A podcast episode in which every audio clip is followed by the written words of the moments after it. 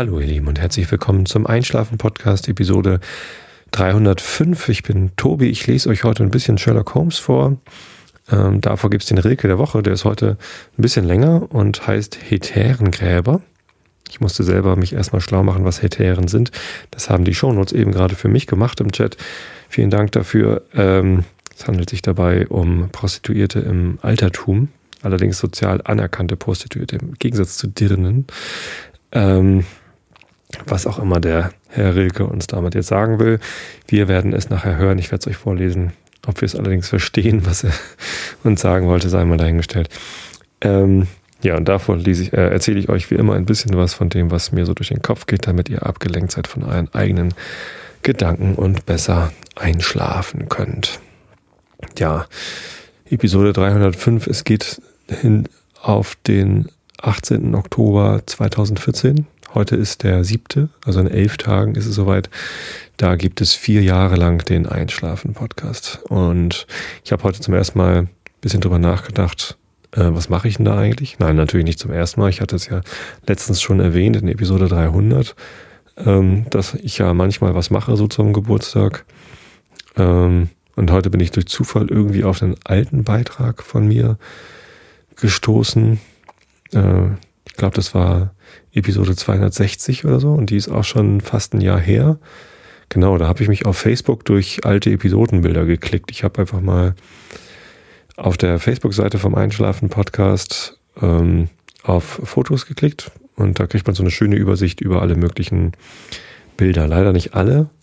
Äh, ich habe, glaube ich, erst relativ spät angefangen, die Episodenbilder, die die Monja mir immer malt, oder mittlerweile immer mal dann auch da auf Facebook als Bild hochzuladen. Ähm, so als Teaser quasi mache ich das mittlerweile eigentlich jetzt regelmäßig.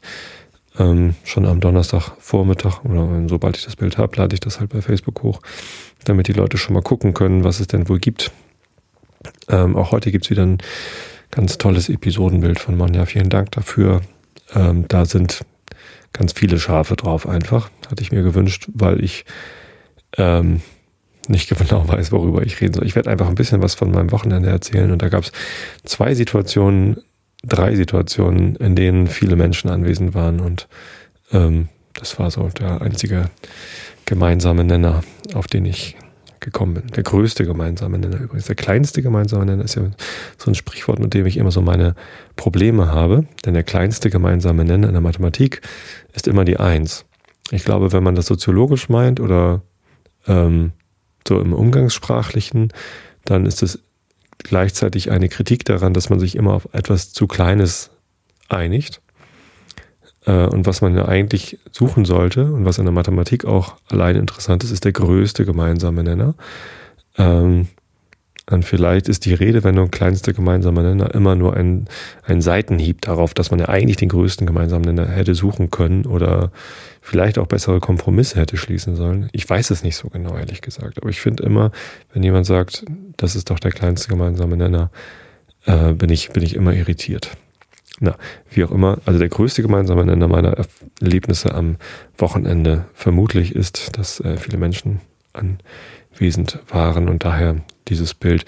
Aber nochmal zurück zu dem, ähm, zu der Episode 260, die ist völlig irrelevant, ähm, bis auf die Tatsache, dass sie erstens schon fast ein Jahr alt ist und zweitens hatte ich da selbst das Episodenbild gemalt, das ist nämlich das mit dem Mond, wo quasi das Schaf so äh, mit einem teilweise sichtbaren Mond äh, zu sehen ist. Ich hatte damals gerade angefangen mit der Astrofotografie und ein ganz nettes Mondbild geschossen und daraus ein Episodenbild gebastelt und in dieser Episode auch gefragt, ob es nicht jemanden gibt, der mir regelmäßig Episodenbilder malen wollen könnte. Und ähm, ja, mittlerweile ist das so, dass ich regelmäßig Episodenbilder bekomme.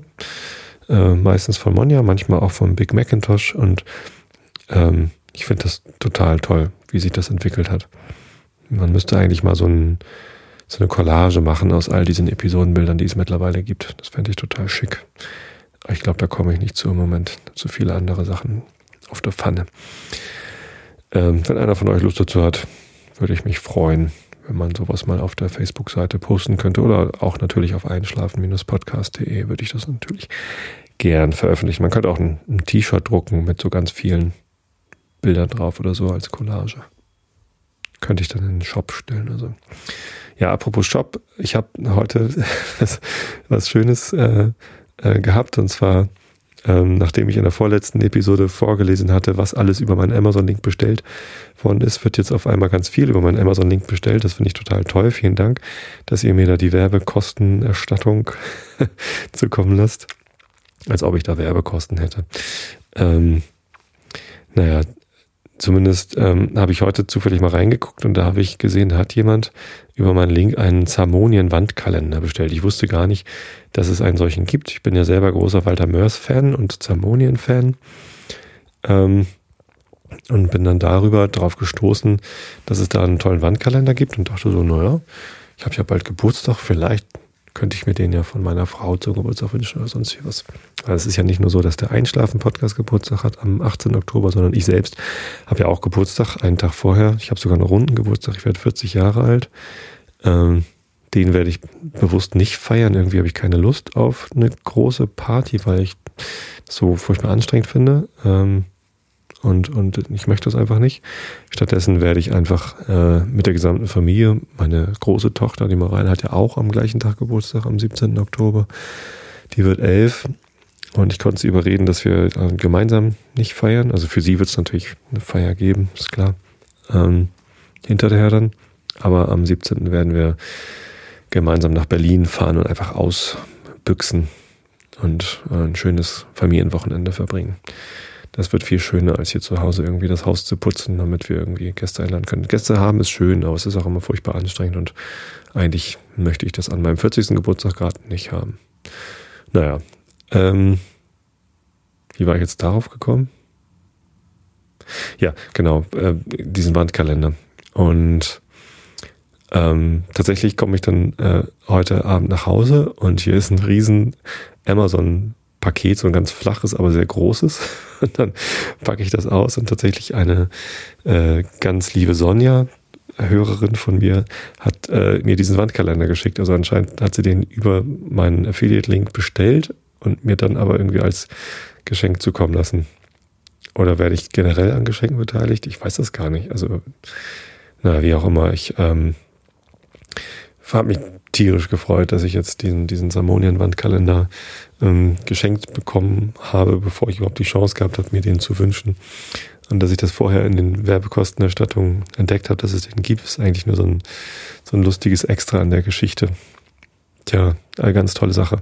Und ein sehr, sehr schöner Wandkalender. Und ich habe den dann ausgepackt und mich ganz doll gefreut. Und dann äh, meinen drei Frauen hier, also meiner Frau und meinen drei, äh, zwei Töchtern, gezeigt und äh, die waren auch alle drei ganz äh, entzückt und hoch erfreut, obwohl die Bilder da drin teilweise ganz schön gruselig sind. Da mit den lebendigen Büchern und so. Und naja, es ist schon, schon sehr skurril, wie der Walter Mörster seine fantastischen Ergüsse irgendwie aufs Papier bringt.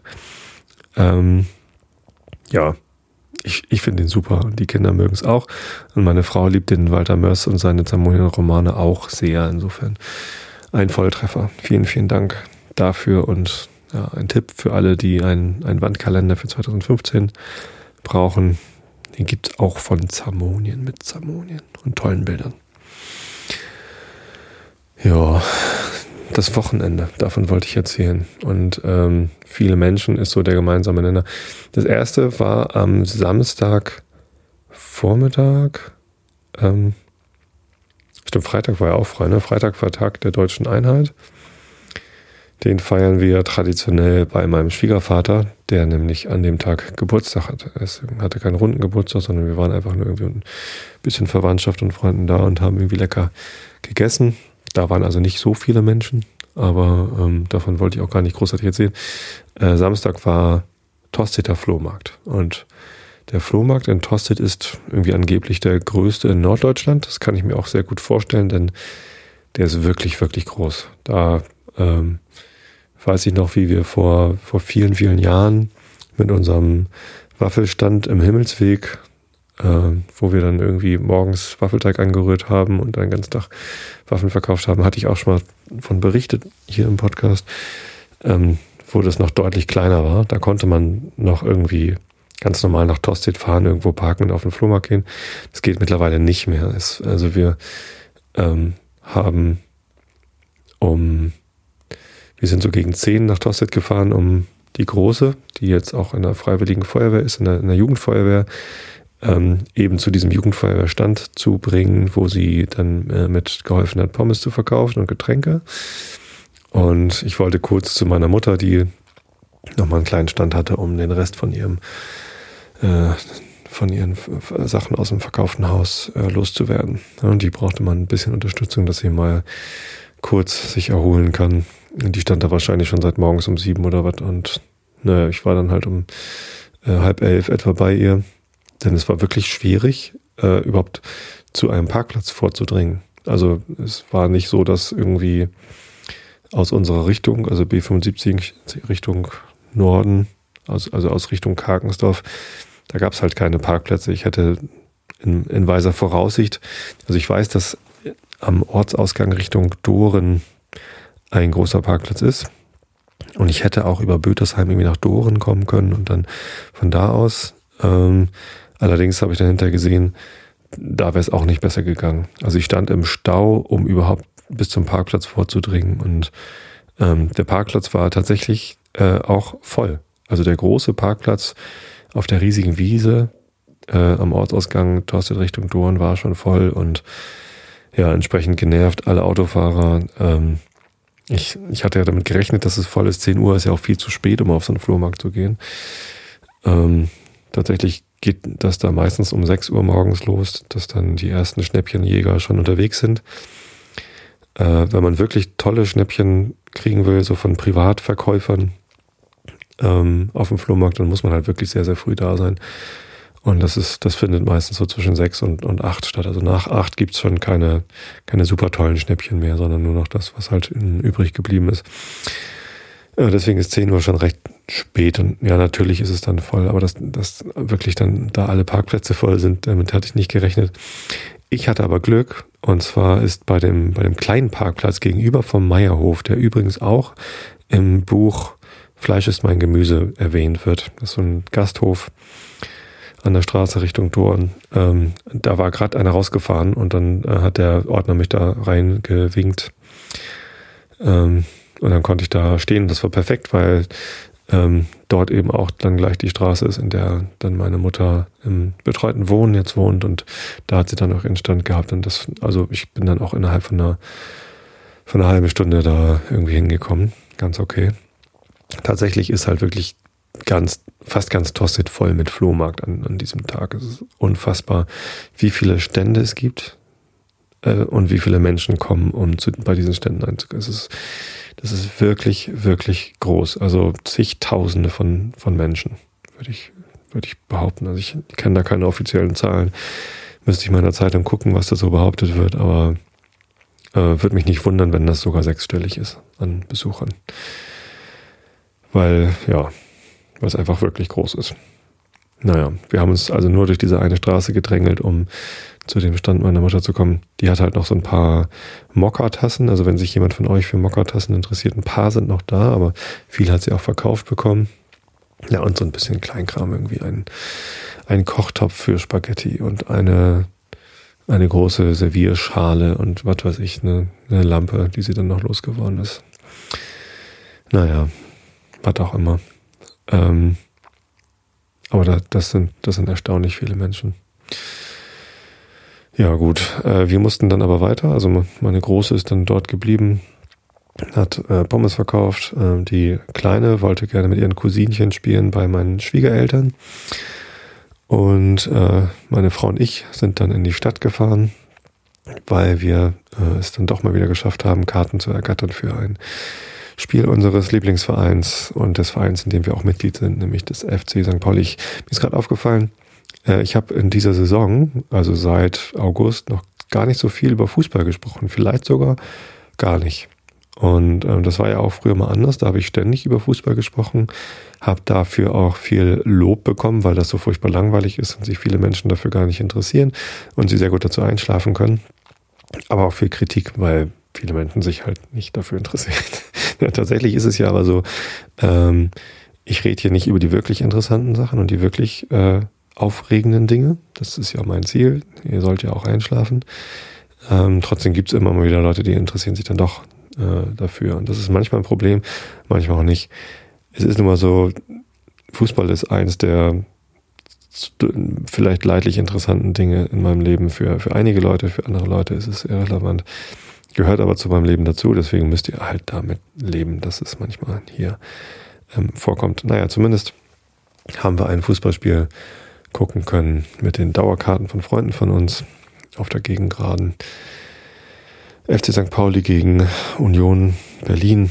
Ähm, beide Vereine stehen in dieser Saison erstaunlich schlecht da. Also äh, beim FC St. Pauli hatte ich nicht damit gerechnet, dass wir so besonders gut dastehen. Vielleicht liegt es auch daran, dass ich bisher noch nicht viel ähm, darüber berichtet habe. Die Mannschaft hat relativ häufig verloren. Wir haben sogar schon Trainerwechsel, was eher untypisch ist.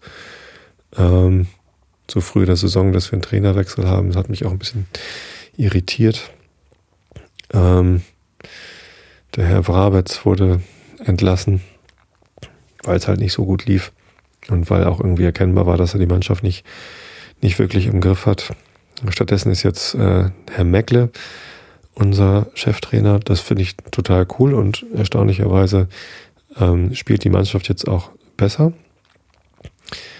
Ähm, der Meckle war nämlich früher auch Spieler bei uns und der gehört so zu einer Generation von Spielern, ähm, mit der auch mein, mein Fan-Dasein beim FC St. Pauli begründet worden ist. Also ähm, diese Mannschaft um Fabian Boll eigentlich, ne, mit Gunesch und Lechner und eben auch Meckle, ähm, später dann äh, auch mit, mit Bartels, aber also das, das waren dann halt also schon, schon die Ausläufer sozusagen. Ne? Eigentlich so die Mannschaft von 2006, 2007, keine Ahnung, die, ähm, die noch vor dem Aufstieg ne? mit, ähm, ja, wie sie alle heißen. Äh, Benedikt Pliquet und Dennis Naki und ja, ich weiß, sollte jetzt vielleicht auch nicht alle aufzählen, aber kommt nur die Shownoter wieder in Stress. Müsst ihr nicht alle verlinken. Äh, die Leute, die den FC St. Pauli kennen und lieben, die wissen, wen ich meine. Ja, das sind übrigens genau die, die am nächsten Samstag, äh, wenn ich wieder ins Stadion gehe, es war gar nicht so schwierig, da an Karten zu kommen. Es gibt sogar noch welche. Also wenn jemand mal diese Generation von Spielern erleben will äh, und auch die aktuelle Mannschaft vom FC St. Pauli, dann gibt es noch Karten für nächsten Samstag 15.30 Uhr. Da findet nämlich das Abschiedsspiel von Fabian Boll statt. Der hat ja am Ende der letzten Saison seine aktive Spielerlaufzeit äh, Spielerlaufbahn äh, beendet, ist mittlerweile Co-Trainer der zweiten Mannschaft, also der äh, U23. Ähm, hat sogar noch eine Spielerlizenz, also er könnte sich selber einwechseln, wenn es denn äh, notwendig wäre. Ähm, ja, und er hat halt quasi alle seine alten Weggefährten zusammengetrommelt. Äh, da kommen ganz viele aus, von denen, die ich eben genannt habe und noch viel mehr äh, und machen das Abschiedsspiel, spielen gemeinsam gegen die aktuelle Mannschaft vom FC St. Pauli, also gegen die, die Jungen. Und das wird bestimmt total schön. Also es wird äh, ein Wiedersehen geben, auch mit Michel Masingo Dinsey und was weiß ich. Ne? Die, die kommen dann alle und, und spielen mit Boll gegen äh, die jungen Leute von heute. Äh, Thomas Megle, der aktuelle Trainer der Mannschaft, äh, spielt tatsächlich dann auch mit Boll mit, anstatt die, die Mannschaft zu trainieren. Ich weiß gar nicht, wer dann äh, überhaupt die Mannschaft trainiert, denn ähm, Schulle, also äh, der, der, der Co-Trainer, wie heißt denn der Timo Schulz, glaube ich? Wie ist denn sein Vorname? Ja, heißt halt Schulle. Heißt der Timo? Timo Schulz? Ich weiß es gar nicht. Ähm, der, der gehört ja auch zu der alten Garde. Vielleicht muss dann die erste Mannschaft ohne Trainer auflaufen. Wer weiß das schon. Ähm, genau, das ist halt so ein, so ein Benefizspiel. Alle Einnahmen werden irgendwie gespendet und Fabian Boll wird verabschiedet. Aber es ist, natürlich wird Fabian Boll im Mittelpunkt stehen, aber ähm, es wird mehr so ein Klassentreffen, glaube ich, und der eigentliche Tag der Legenden vielleicht. Es wird richtig toll. Ich freue mich drauf. Wir sind da mit der ganzen Familie. Äh, beziehungsweise nehmen wir Reinhard wieder irgendwas anderes vor. Äh, also Lovis ist dabei, meine Frau und ich. Wir haben sogar eine Karte über, jetzt fällt mir da gerade auf. Falls noch jemand mit möchte, wir haben noch eine reduzierte Karte. Also wenn jemand von euch mit Ermäßigungsberechtigung, äh, also Schüler oder Student oder was auch immer, ich weiß gar nicht, was da alles ermäßigt ist, oder Rentner Ausweis gerne mit möchte, dann ähm, meldet euch mal bei mir, vielleicht ist er ja noch verfügbar für den 11.10.2014. Tja, ähm, ja, im, im Stadion war es natürlich voll, ausverkauftes Haus. Union Berlin bringt immer viele Fans mit, hat, verkauft immer alle Karten, ist ja auch nicht so weit von Berlin hierher und die haben ja auch eine sehr aktive und ähm, auch tolle Fanszene, da ist immer viel los. Kümmern sich auch sehr viel um ihr eigenes Stadion, haben eine tolle Hymne und ja, ich, ich mag den Verein eigentlich ganz gern. Ähm, so, ohne, ohne eine weitere nähere Bindung dazu zu haben. So, die machen eben auch tolle Sachen und wenn da mal sowas passiert wie, dass der äh, Matuschka, der dort eine, wahrscheinlich eine ähnliche Rolle gespielt hat wie der Fabian Boll bei uns, dann auf einmal nicht verlängert wird oder, oder keine Rolle mehr spielt und dann wechselt. Ähm, das das kriege ich schon mit. Ähm, ich konnte das auch überhaupt nicht einschätzen, äh, wie der Verein so in dieser Saison dastehen wird. Ähm, die äh, Frau äh, äh, hier Stefanie Fiebrich, die Rudelbildung, die hat ja gerade ein Buch über äh, Fußballkultur geschrieben, das ich auch schon geschenkt bekommen habe. Übrigens, Dankeschön an den edlen Spender. Ich habe es aber noch nicht gelesen. Und die hatte gesagt, irgendwie, ja, vor dieser Saison war es so ein bisschen Wundertüte, was da auf die zukommt. Na, wie auch immer, es war irgendwie äh, 16. gegen 17. Äh, und entsprechend äh, beide Mannschaften so unter Zugzwang. Ähm, das Spiel wurde relativ früh eigentlich entschieden. Ähm, in der paar 20., 23., 26. Minute irgendwie so gab es einen Elfmeter für St. Pauli und eine rote Karte gegen äh, Jokip, glaube ich, den einen Spieler von, von Union Berlin, sodass wir also mit dem äh, von Nöte versenkten Elfmeter 1 zu 0 und äh, Überzahl äh, mehr als eine Stunde spielen konnten. Interessanterweise hat es äh, für meinen Geschmack viel zu lange gedauert, äh, bis wir dann mit dem 2 zu 0 äh, ein bisschen mehr Sicherheit besorgt haben, weil eine 1 zu 0 Führung ist auch in Überzahl nicht besonders beruhigend, wenn äh, die eigene Mannschaft nicht, nicht unbedingt äh, den, so einen Zug zum Tor hat, dass es da notwendigerweise ein 2 zu 0 gibt. Das 2 zu 0 war auch ein ganz schönes Gestocher. Mark Schatkowski hat sich das Tor sicherlich verdient, aber schön ist was anderes. Ähm, so im dritten Versuch, glaube ich, so mit Nachstochern. Und ja, dann gab es noch ein 3 zu 0 in der 88. Minute durch ein wirklich sehenswertes Tor von John Verhook. Ähm, und alles in allem dann also äh, doch einen relativ entspannten Sieg. Leider gab es eine unschöne Randerscheinung. Äh, Mir war nur aufgefallen, dass während des Spiels dann auf einmal der, der Gästeblock sehr leise war. Das war ich nicht gewohnt. Normalerweise sind die Union-Fans eher irgendwie sangestark und laut. Die haben so einen, so einen ganz coolen äh, Fan-Gesang, den ich nicht immer ganz witzig finde, wenn sie singen, wir sind eure Hauptstadt, ihr Bauern. das, äh, da muss ich mal lachen. Finde ich gut. Ähm,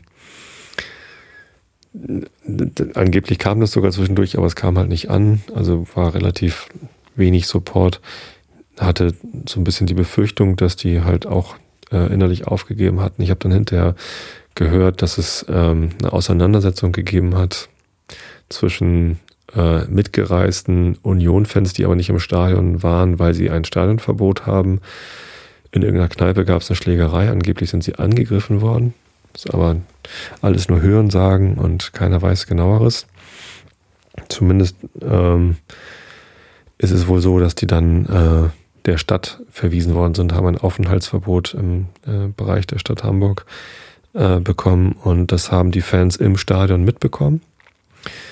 Äh, und die Fans, die, also die Ultras, die dort dann den Support organisieren mit ihren Leuten, die vorne auf dem Zaun sitzen und äh, halt quasi die Dirigenten des Supports sind, die haben daraufhin entschlossen, dass sie eben dann äh, auch nicht mehr im Stadion sein wollen, sondern raus wollen, um zu ihren äh, äh, Freunden zu kommen.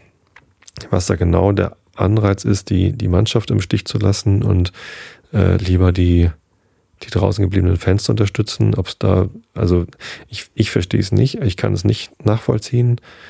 Ähm, dass, dass man als, als Fan aus dem Stadion rausgeht, um andere Fans dabei zu unterstützen, äh, wenn die angegriffen werden, finde ich, finde ich skurril, weil dort findet dann offensichtlich gerade ein, ein Konflikt statt, bei dem man nicht helfen kann.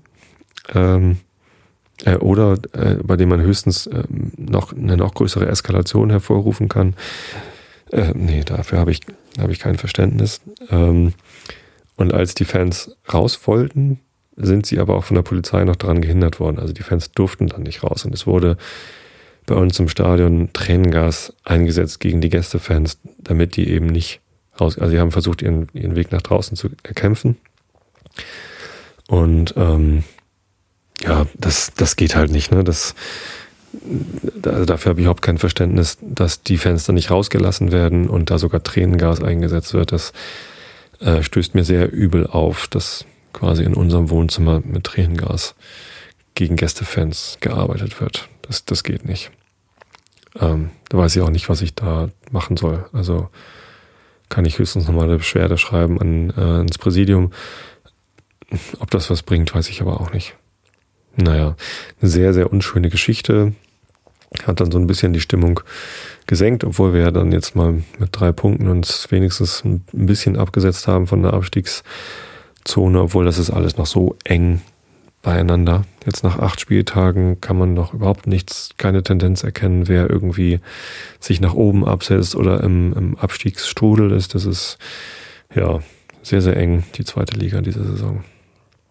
Ja macht nichts. Aber St. Pauli scheint irgendwie auf dem Weg zur Besserung zu sein.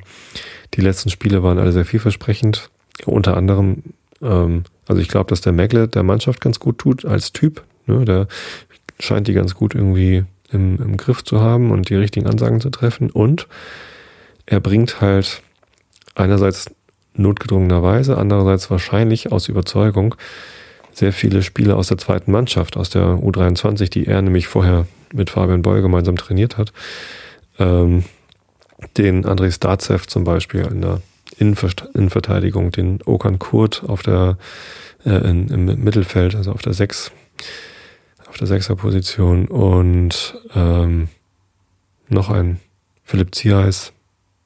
Nee, Starzev ist natürlich auf der rechts, rechten Au Außenverteidigerposition gewesen. Zierheis in der Innenverteidigung zusammen mit dem äh, Lasse Sobiech, der ausgeliehen ist vom, vom HSV und interessanterweise eine, äh, eine sehr gute Entwicklung bei uns macht. Ähm, aber da war doch noch einer von den ganz Jungen. Wer war denn das noch? Naja, also teilweise werden da Leute eingewechselt, von, von denen ich nicht mal die Namen kenne. Und das, äh, das scheint auch sehr gut zu funktionieren. Also Starzev ist sogar jetzt in die Kicker 11 des Tages gewählt worden.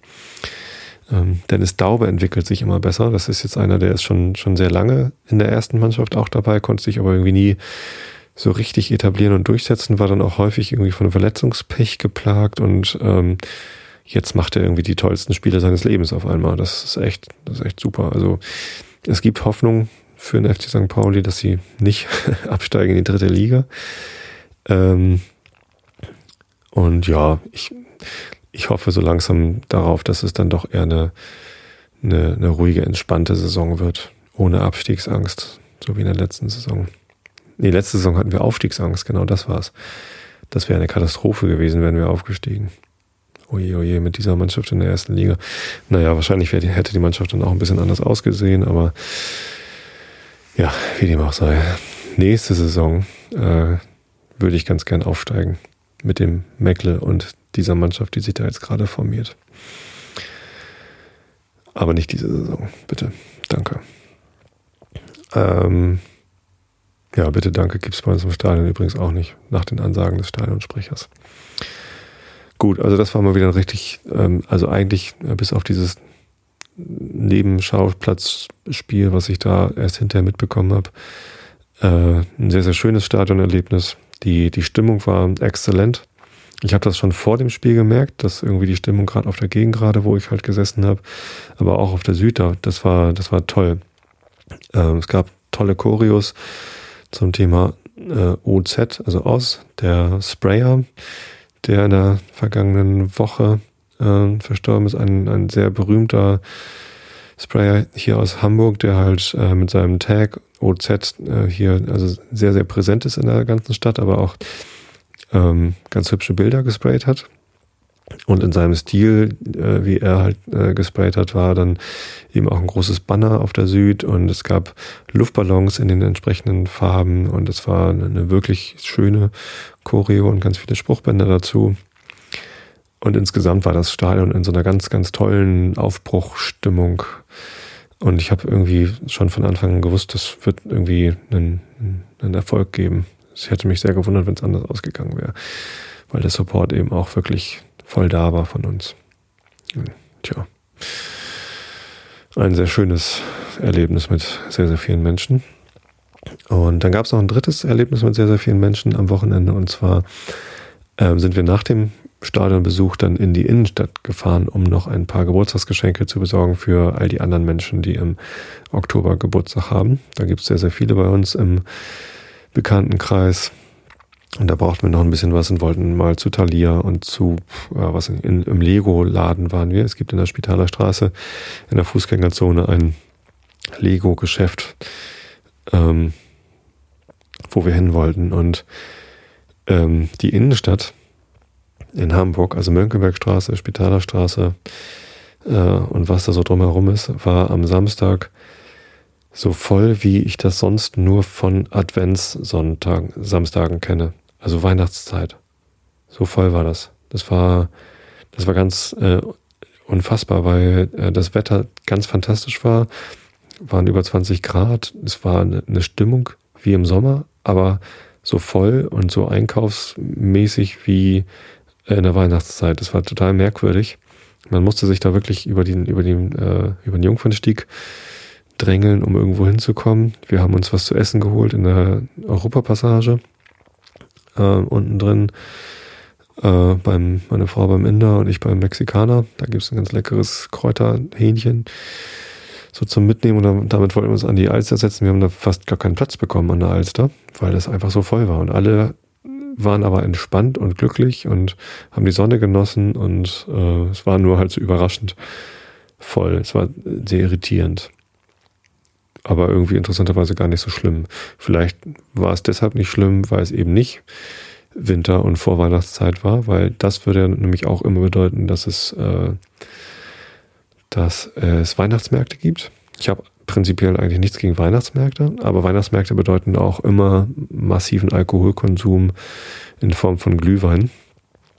Und das folgt halt, äh, führt halt immer zu äh, einem deutlich erhöhten Anteil von äh, sturzbetrunkenen Menschen. Und sturzbetrunkene Menschen können sich halt einfach nicht so gut benehmen wie nüchterne Menschen. Und irgendwie glaube ich, dass es mir deshalb so gut gefallen hat am Samstag, obwohl es so voll war. Nun, wie auch immer. Es war äh, bemerkenswert voll. Ja. Am Sonntag gab es für mich nicht so viele Menschen. Stattdessen haben wir am Sonntag nur Gartenarbeit verrichtet.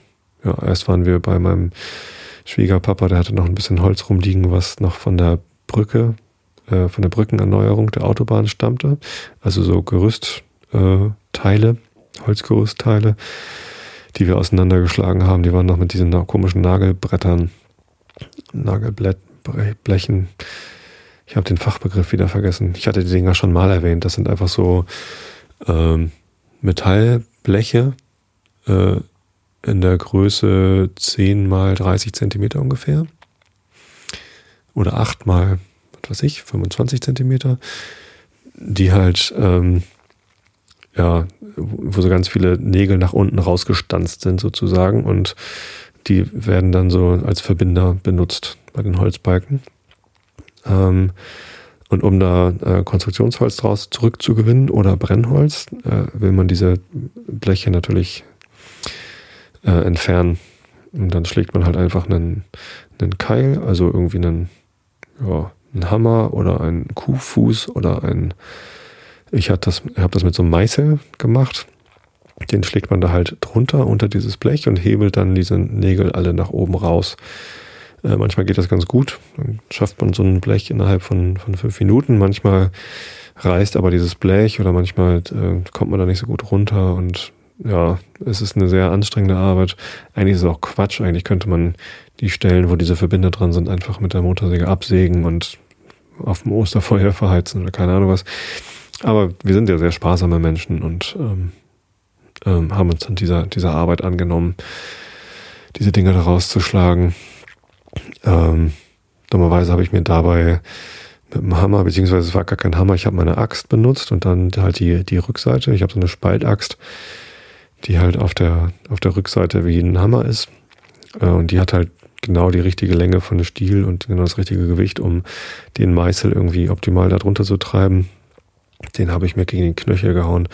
Nicht schlimm, ist jetzt nicht keine, keine arge Verletzung, aber ja, ich habe da so eine kleine Prellung jetzt am, am Knöchel. Ich konnte sogar hinterher noch laufen. Ich war dann abends noch joggen, habe so meine fünf Kilometer Strecke hier abgerissen. Das, äh, da habe ich es gar nicht gespürt. Erst am nächsten Tag, als ich dann einen Schuh angezogen habe, der so von unten ein bisschen gegen den Knöchel drückt, da habe ich dann gemerkt, so, aua, tut doch noch weh. Naja, interessanterweise, ähm, also ich mache sowas halt eher selten, so körperliche Arbeit im Garten mit, äh, mit einem großen Hammer einen Meißel irgendwo reintreiben. Ähm, da kriege ich immer Muskelkater, wenn ich das mache. Also jetzt meine, meine Hände, ich merke das halt so, dass so der, der Unterarm äh, leicht vermuskelkatert ist.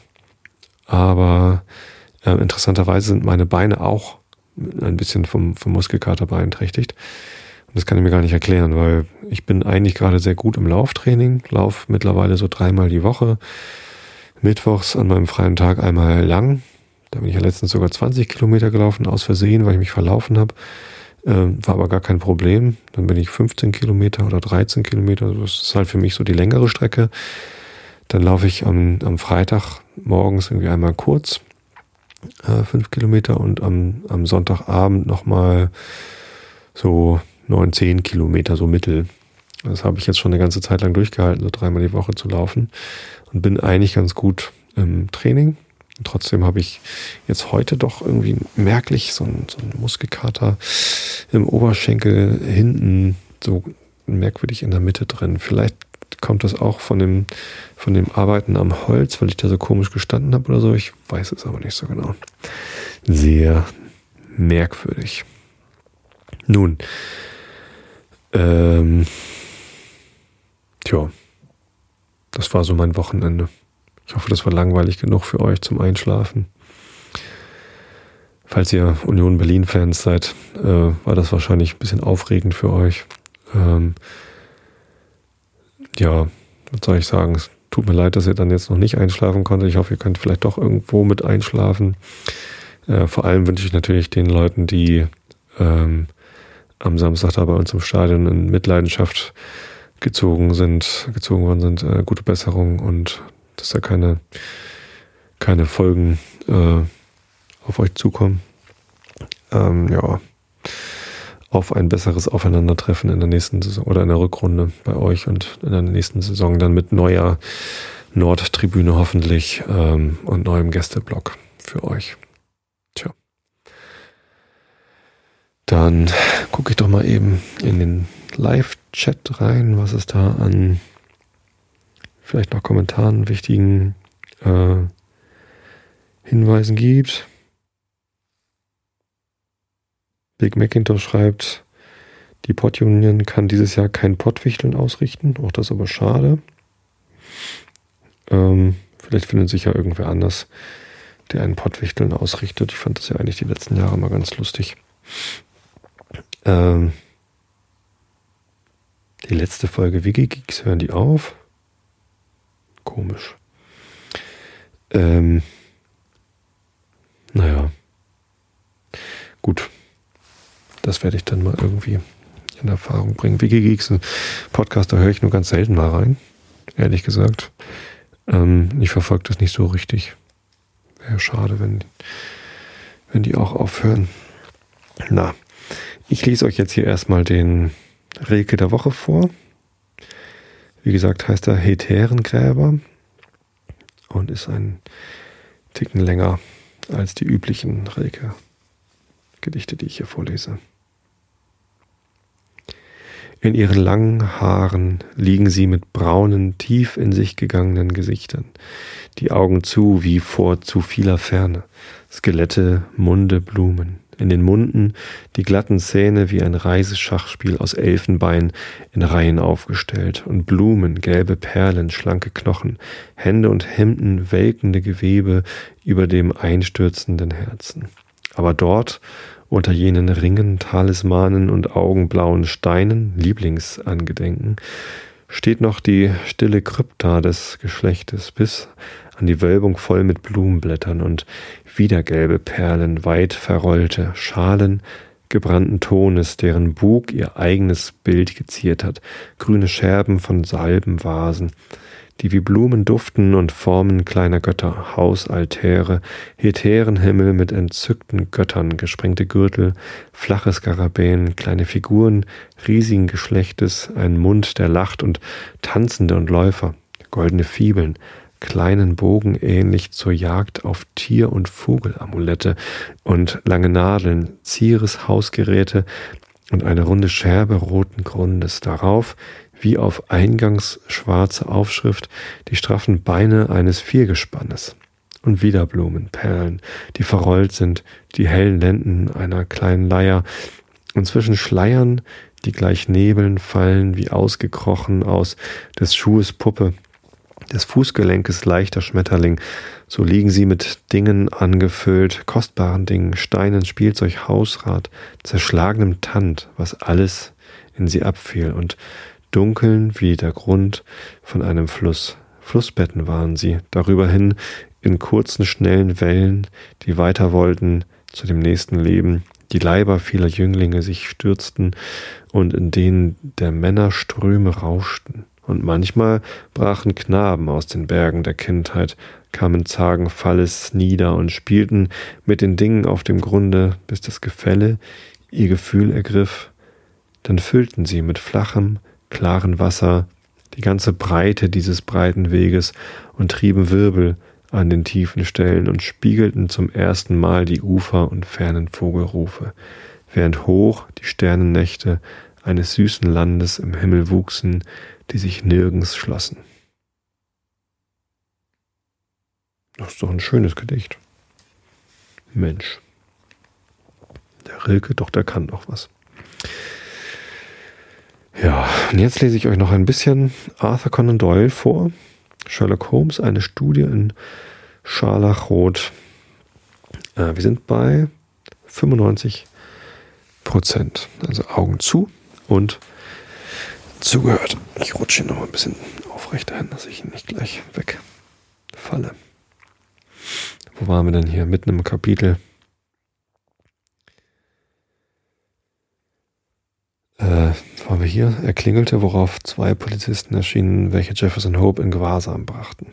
Ich aber kehrte in Begleitung meines Freundes, ja, genau, da waren wir, Holmes, äh, nach unserer Wohnung in der Baker Street zurück. Wir hatten sämtlich eine gerichtliche Vorladung auf Donnerstag erhalten.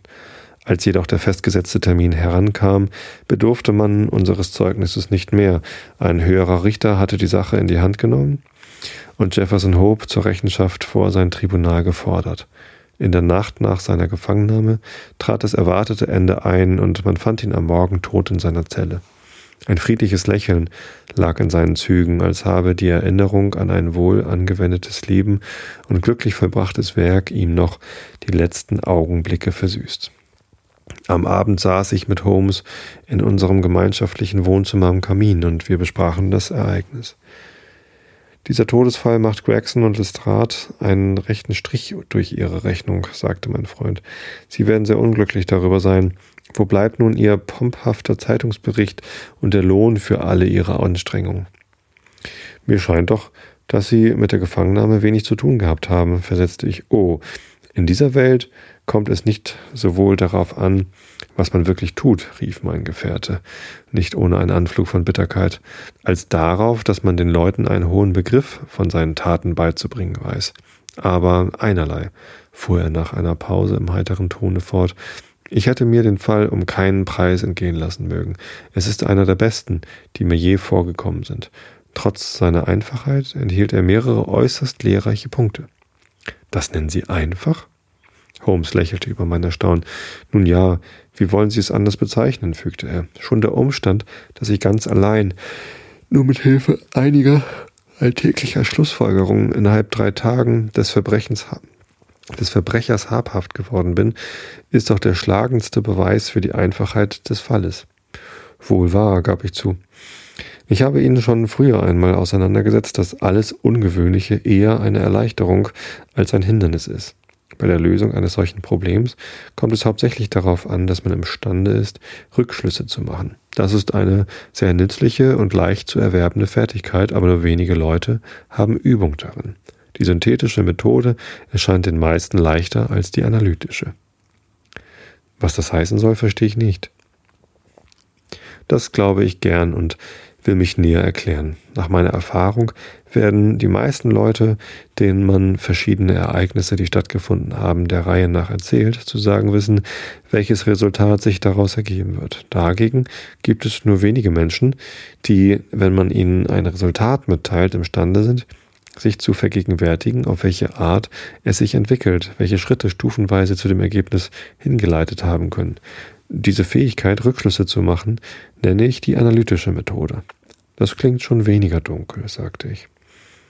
In unserem Fall lag das Ergebnis klar zutage. Alles Übrige mussten wir aber selber finden. Ich will Ihnen nun einmal Schritt für Schritt zeigen, wie ich meine Schlüsse gezogen habe. Fangen wir beim Anfang an. Ich näherte mich, wie Sie wissen, dem Hause zu Fuß und ohne alle Voreingenommenheit. Natürlich untersuchte ich zunächst die Straße und fand da, wie ich Ihnen schon sagte, deutliche Anzeichen, dass eine Droschke bei Nacht vorgefahren sein müsse. Das ist kein Privatwagen gewesen, erkannte ich an der schmaleren Räderspur. Bei unseren Londoner Fuhrwerken ist der Unterschied ziemlich bedeutend. Nachdem ich über diesen Punkt Gewissheit hatte, ging ich langsam den Gartenpfad hinunter. In dem lehmigen Boden waren alle Fußstapfen mit großer Deutlichkeit abgedrückt. Sie haben vielleicht nur Pfützen gesehen und zertretenes Erdreich, aber für mein erfahrenes Auge war jedes Merkmal von Bedeutung. Die Beobachtung der Fußspuren wird im Allgemeinen von den Detektivs viel zu sehr vernachlässigt.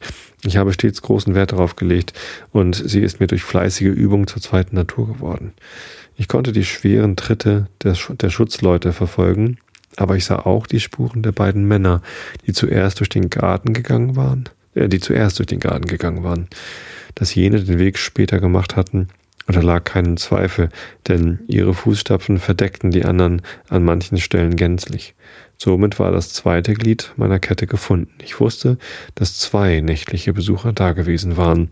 Der eine ungewöhnlich groß was sich aus der Länge seines Schrittes ergab, der andere sein und modisch gekleidet, wie der Abdruck der schmalen, eleganten Stiefel bekundete.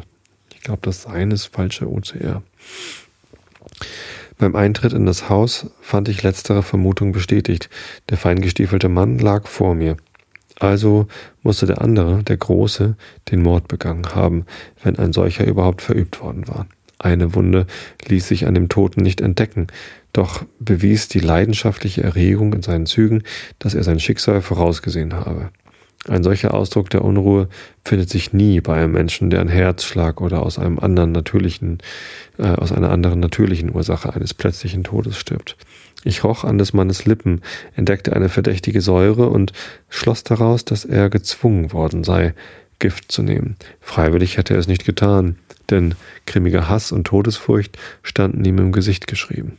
Ein solcher Giftmord ist übrigens durchaus kein unerhörtes Vorkommnis in der Geschichte der des Verbrechens und steht nicht vereinzelt da. Jeder, der sich mit Toxikologie beschäftigt hat, denkt dabei unwillkürlich an die Fälle Dolsky in Odessa und Letourier in Montpellier. Nun aber kam die große Frage nach dem Beweggrund. Ein Raub konnte nicht beabsichtigt sein, denn weder des toten Börse noch seine Uhr waren entwendet worden. Handelte es sich vielleicht um politische Zwecke oder war eine Frau im Spiele? Ich neigte mich von Anfang an letzterer Meinung zu. Der politische Fanatiker bringt seine Opfer so rasch wie möglich um und ergreift die Flucht. Dieser Mord aber war im Gegenteil mit allem Vorbedacht ausgeführt worden und man konnte im ganzen Zimmer die Spur des Täters verfolgen. Allem Anschein nach handelt es sich um einen Akt der Privatrache. Die Inschrift an der Wand bestärkte mich nur in dieser Ansicht, und als zuletzt der Trauring zum Vorschein kam, hielt ich die Frage für entschieden. Der Mörder hatte ihn vermutlich benutzt, um sein Opfer an sein früheres Verhältnis zu irgendeinem Mädchen zu erinnern. Um hierüber Aufschluss zu erhalten, fragte ich Gregson, ob er in seinem Telegramm um Nachricht über Trappers Vorgeschichte gebeten habe. Das hatte er jedoch unterlassen. Als ich nunmehr das Zimmer zu untersuchen begann, fand ich meine Annahme über den Mörder in allen Einzelheiten bestätigt. Es musste sein eigenes Blut sein, was auf dem Fußboden getropft war, denn ein Kampf hatte nicht stattgefunden und überall, wo er herumgegangen war, sah man die Blutspuren dass ich glaubte, der Mann sei vollblütig, von kräftigem Wuchs und blühender Gesichtsfarbe, war sehr natürlich. Hatte ihm sonst die bloße innere Aufregung ein so heftiges Nasenbluten verursachen können? Von der Richtigkeit meiner Schlüsse haben wir uns ja später durch den Augenschein überzeugt.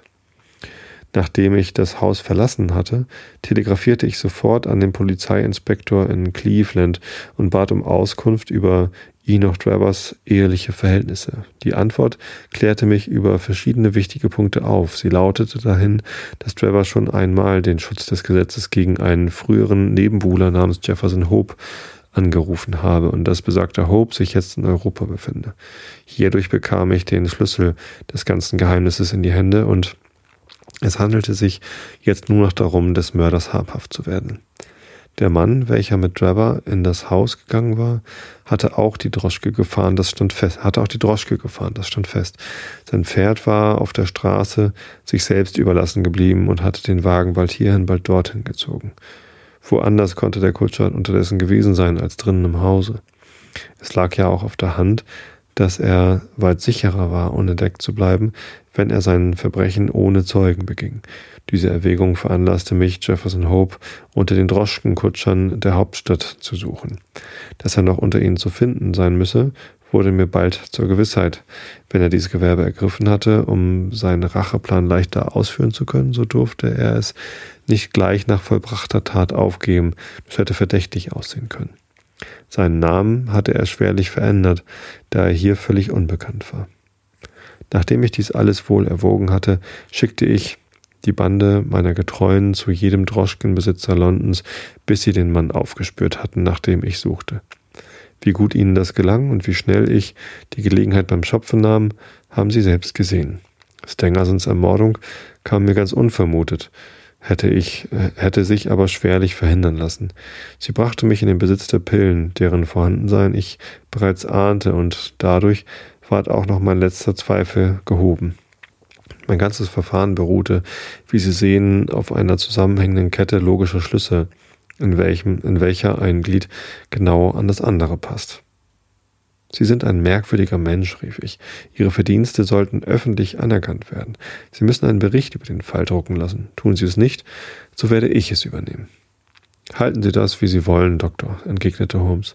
Es kommt doch alles auf, es kommt doch alles auf eins heraus. Vielleicht interessiert Sie dieser Artikel, fuhr er fort, bis äh, mir eine Zeitung reichend. Die Stelle im Echo, welche er mir zu lesen gab, lautete wie folgt und lese ich euch beim nächsten Mal vor. So, ich wünsche euch allen eine gute Woche. Schlaft gut, schlaft ausreichend viel. Ähm, ich habe übrigens letztens, vielleicht nochmal so als Nachklapp, vom äh, Florian Freistetter gelernt, dass ähm, es keinerlei Nachweis dafür gibt, dass es Leute gibt, die mondempfindlich sind. Es ist bald wieder Vollmond. Äh, wenn ihr bei Vollmond nicht schlafen könnt, dann liegt es nur am Licht und nicht am Mond. Also dunkelt einfach euer Zimmer ordentlich ab und es wird keinen Unterschied mehr für euch machen. Wie auch immer. Ich wünsche euch allen eine gute Woche. Hab euch alle lieb und bis zum nächsten Mal.